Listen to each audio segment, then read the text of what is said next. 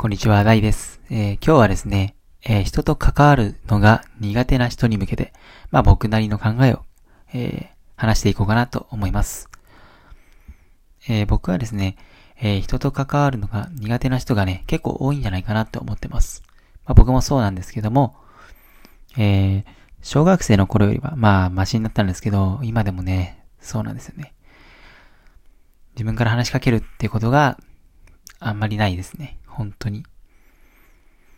で、まあ昔は直そうとは思ってたんですけど、まあ心のどっかで止まってしまって、なかなか行動できずに、まあ現在に至るって感じなんで、もうね、直すのは、えー、やめました。はい。で、やっぱりね、えー、自分はやっぱり、えー、人と話すのが苦手、えー、一人が好きなんだなと思いましたね。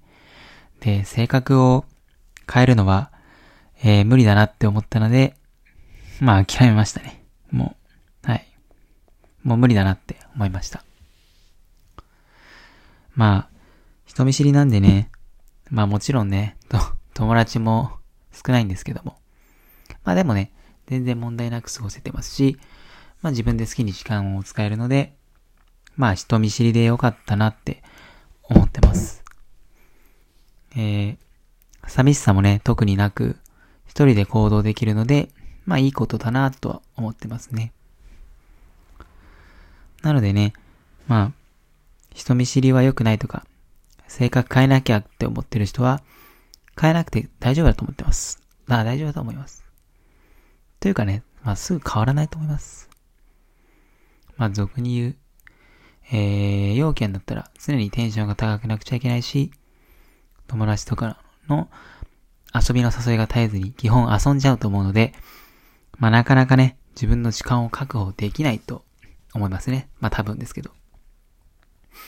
で、まあ余談なんですけどね、僕の場合なぜかね、人の名前を呼ぶときに、その名字とか、〇〇さんとかってなんか呼べないんですよね。まあちょっと自分でもわかんないんですけど。うーん。多分同じ考え、ね、人とか、まあもしかしたらいるかなと思うんですけども、まあ多分相当仲良くならないと気軽に名前呼べないんですよね、僕は。はい。なんか、慣れ慣れしいとか思われたくないからなかなか言えないんですよね。まあ相手はそう思ってないと思うんですけど、まあ自分で勝手にそう思っちゃってて、職場でも、まあ、なかなか、あすいません、みたいな。すいません、これって、これだってますかみたいな。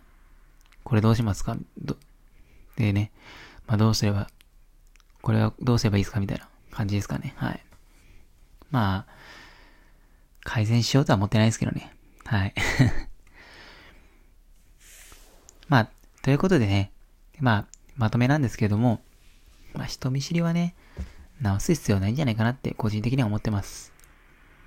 まあ、なぜならね、えー、友達や上司からの誘いがね、ほぼなく、なんかね、まあ、人見知りって、まあ、まあ、ぶっちゃけ暗い感じじゃないですか。性格が。まあわかんないですけど、他に、他の人はわかんないですけども。だからなんか、まあこいつ誘わなくてもいいか、みたいな。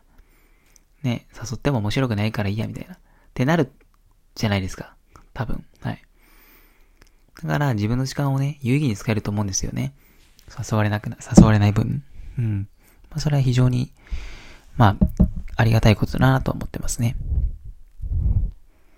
まあ人見知りはね、の人はね、自分の時間を大切にする傾向があると思うので、まあね、改善す、する必要はないかなって思ってます。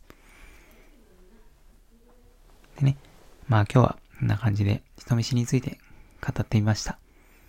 で、昨日はちょっと放送できなくて申し訳ありませんでした。まあこれからね、今日からまた毎日、まあやっていこうかなと思ってますので、よろしくお願いします。それでは、失礼します。